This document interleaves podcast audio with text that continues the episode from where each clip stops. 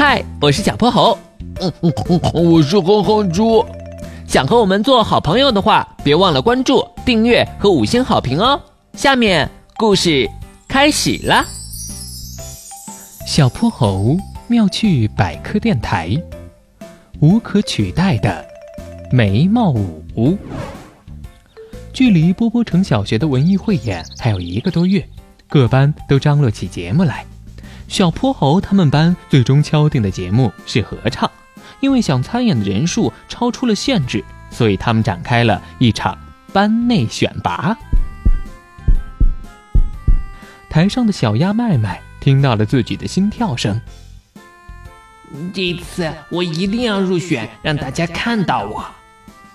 小鸭麦麦唱得很认真，但台下的观众却很努力在憋笑，因为他的调实在跑得太远了。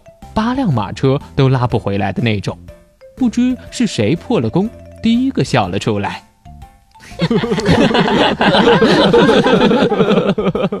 教室里的笑声一下子像洪水破闸般猛烈，小鸭麦麦在台上涨红了脸。一曲唱完，他默默地回到了自己的座位，把头埋在自己的臂弯里。一边的小泼猴注意到了他这个举动，他慢慢走到小鸭麦麦的身边。你没事吧？麦麦把头抬了起来，眼眶有些红红的。他摇摇头，声音轻的快和蚊子差不多了。没事，你别误会，其实大家没有要嘲笑你的意思。嗯，我知道，我难过的是我唱的不好，不能参加比赛了。其实一直以来，我都特别想让大家看到我。小泼猴，你这么聪明，大家都能看到你。而哼哼猪他讲话那么搞笑，一开口大家就笑了。你们都在发光，好像只有我没有什么突出的地方。小泼猴指了指自己的眉毛，你看，这是什么？嗯，这这是眉毛啊。眉毛和眼睛、鼻子、耳朵、嘴巴都属于五官，乍一看它特别不起眼，可是眉毛也有着自己独特的作用。我一直以为长着眉毛就是能让我们好看点呢。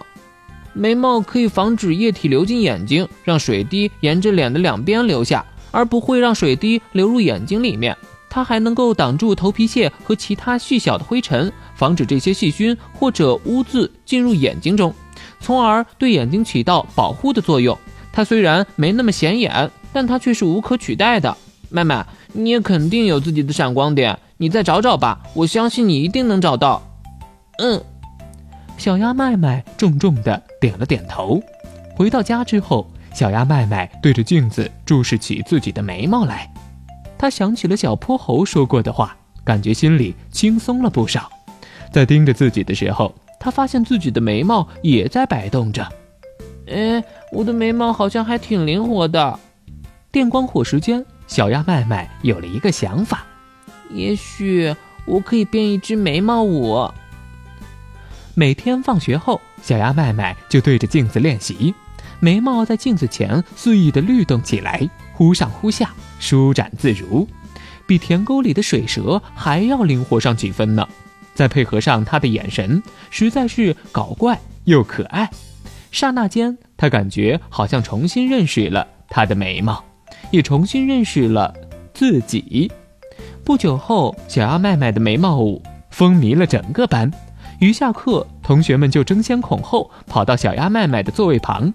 麦麦，快教教我，这眉毛舞要怎么跳啊？先教我，先教我。大家慢慢来，我包教包会。今天的故事讲完啦，记得关注、订阅、五星好评哦。